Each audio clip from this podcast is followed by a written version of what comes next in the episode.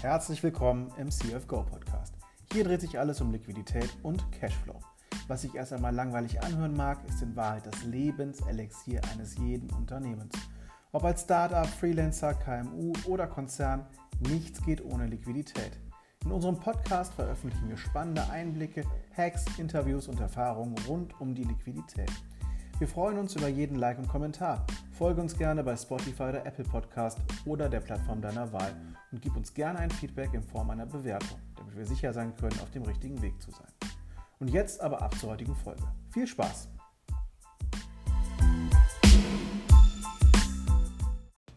Hi David. Grüß dich, Till.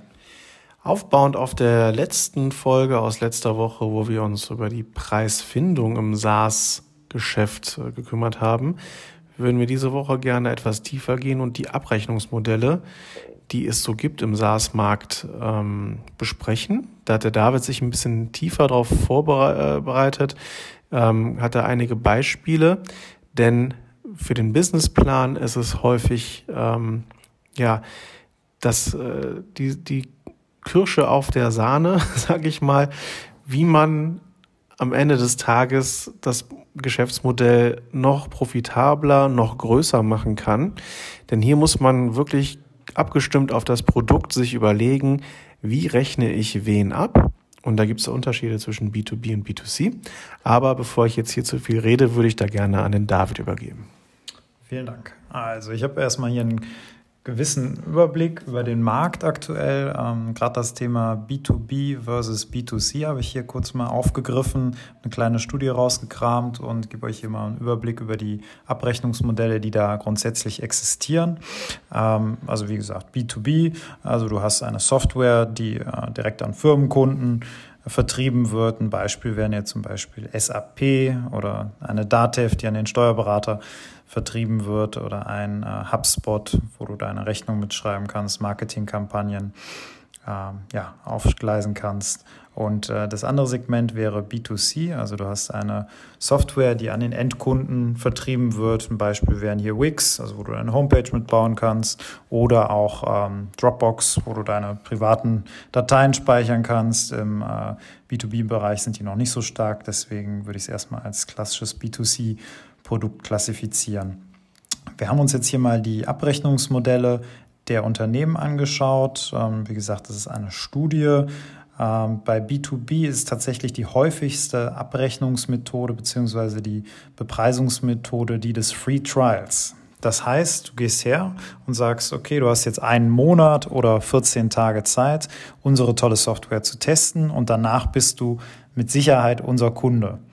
Bei den B2C-Produkten, bei den Softwareprodukten sieht es ein bisschen anders aus. Und zwar fahren da die Hersteller bzw. die Firmen die Strategie, ein Freemium-Modell auszufahren.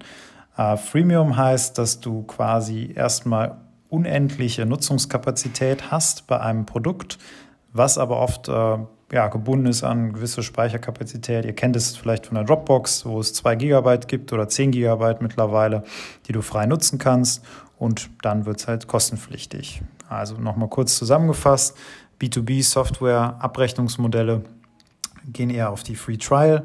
Ähm, Abrechnungsmethodik und B2C geht eher auf die Freemium-Version äh, rüber.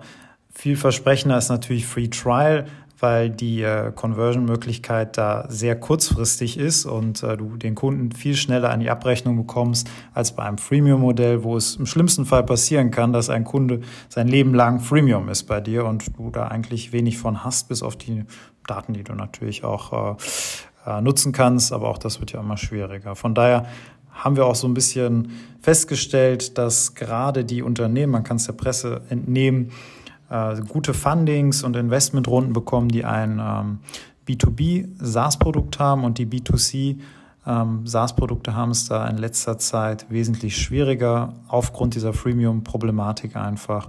Und um das noch ein bisschen näher auszurollen, was die Vor- und Nachteile der einzelnen Abrechnungsmethodiken im Detail sind, habe ich euch einfach mal vier äh, Abrechnungsmethoden im SaaS-Bereich rausgegriffen. fangen wir an mit der nutzungsabhängigen Abrechnung. Das schöne amerikanische oder englische Wort dafür ist Usage-Based Price, äh, Pricing Model. Ähm, ein Beispiel wäre, was ich zum Beispiel gefunden habe im Internet, war E-Fax. Also du schickst einen Fax, soll es auch noch geben, einfach weil es ein rechtsverbindliches Dokument ist in Deutschland. Äh, übers Internet möchtest jetzt kein Faxgerät bemühen oder hast auch vielleicht wahrscheinlich gar keins mehr. Gehst ins Internet, siehst, okay, es gibt die Möglichkeit eines E-Fax. Ähm, wie hängt das jetzt mit der nutzungsabhängigen Abrechnung zusammen?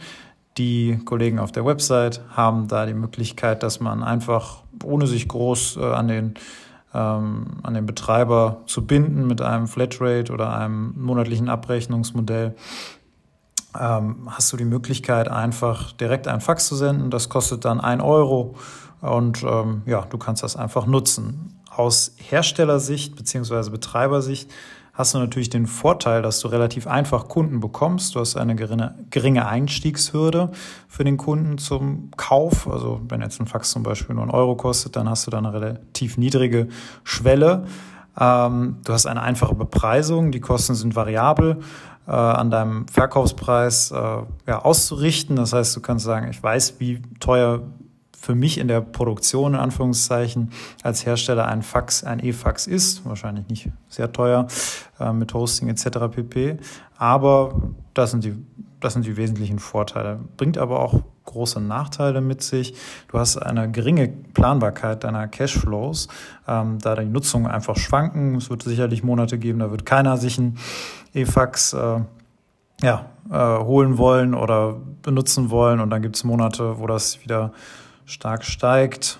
Und ähm, ein anderer Nachteil ist auch, du hast eine geringe Kundenbindungsmöglichkeit, einfach weil der Nutzen der Software relativ gering ist und du hast einfach nicht die Möglichkeit, da längerfristig den Kunden äh, zu binden. Genau, also ja, man kann das ein bisschen unabhängig vom Modell des E-Faxes, glaube ich, kann man, könnte man denn ja dann Bundles anbieten, ne, dass man dann sagt, man hätte mehrere Faxe für einen Flatpreis im Monat, um halt die Möglichkeit und Planbarkeit des Cashflows irgendwie reinzubringen.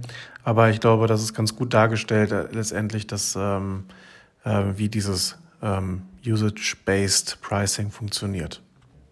Genau, das zweite ähm, Modell, was ich euch rausgesucht habe, ist die nutzerabhängige Abrechnung. Die sieht man oft bei B2B-Softwareprodukten. Das ist die, äh, im Englischen heißt es Per-User Pricing Model ganz einfach erklärt. Ähm, zum Beispiel Microsoft, das dann halt eine Lizenz pro Nutzer ähm, bei dem jeweiligen Unternehmen ja, kauft und die werden dann halt abgerechnet. Die Abrechnung erfolgt unter anderem auch bei G Suite, so Microsoft sind da die gängigen Beispiele, die man kennt. Die Vorteile sind natürlich, dass man ein transparentes Kostenmodell hat für den Kunden mit planbaren Kosten. Ähm, Upsell ist möglich äh, durch Schulungen gegebenenfalls. Immer wenn neue Mitarbeiter geonboardet werden, können wieder neue Kunden gewonnen werden. Andere Features können angeboten werden, aber das sind so grundsätzlich die Vorteile. Die Nachteile sind allerdings, ähm, dass es natürlich ein gewisses Potenzial bietet, ähm, dass der Kunde einfach auch einfach mal schön zu zweit die Software nutzt und es ist fast schon notwendig, die Accounts zu überwachen und ähm, da Restriktionen wie zum Beispiel Zwei-Faktor-Authentifizierung einzubauen, weil sonst der Kunde hergeht und es mit zwei oder sogar drei oder vier, fünf Nutzern gleichzeitig nutzt. Weiterer Nachteil ist, dass das ähm, Wachstum bei diesen Unternehmen oftmals linear ist. Das heißt, es gibt eine absehbare, ähm, ja, ein absehbares äh, Absatzpotenzial bei diesen Produkten und daher sollte man sich das überlegen, ob man dieses Pricing-Modell wählt. Das dritte Modell, was ich für euch rausgesucht habe, ist das gestaffelte Preismodell mit unterschiedlichen Funktionen, auch äh, bekannt im Englischen als Tiered Pricing Model. Ähm, das ist die funktionsabhängige Abrechnung. Man kennt es zum Beispiel von HubSpot, wenn ihr das Programm kennt, ein CRM, also ein Customer Relationship Management Tool, wo man mit Werbekampagnen ausrollen kann, Rechnungen schreiben etc. pp. Ähm, man hat immense Vorteile ähm, durch den Upsell, weil diese Produkte oftmals äh, ja durch die unterschiedlichen Funktionen große Bandbreite bieten an Funktionalitäten, die geschult werden können. Ähm, der Kunde kann die die Abteilung individuell mit diesen äh, Funktionen aus, äh, ja, bestücken sozusagen. Die Buchhaltung braucht sicherlich andere Funktionalitäten als das Marketing. Ähm, und ja, da kann man einfach schön mitspielen und es ist individuell für die Unternehmen bzw. für die Kunden. Nachteile können allerdings sein, dass der Kunde es auch vielleicht als zu verkompliziert empfindet und äh, dass er grundsätzlich die Tendenz hat, zum geringsten Preis zu gehen, der nun mal da ist. Und in der Regel hat man drei Preismodelle, die man auswählen kann. Und ähm, ja, wie es dann auch so ist, wird dann der niedrigste gewählt. Ähm, das letzte Modell, was ich euch vorstellen will, ist ein sehr weit verbreitetes. Das ist das sogenannte, ich glaube, das muss ich gar nicht groß übersetzen ins Deutsche sozusagen. Das ist ein Flatrate. Ähm, Pricing Model, ähm, wo du ein Produkt hast, einen Preis, einheitliche Funktionalität. Im Englischen heißt es Flatrate Pricing Model.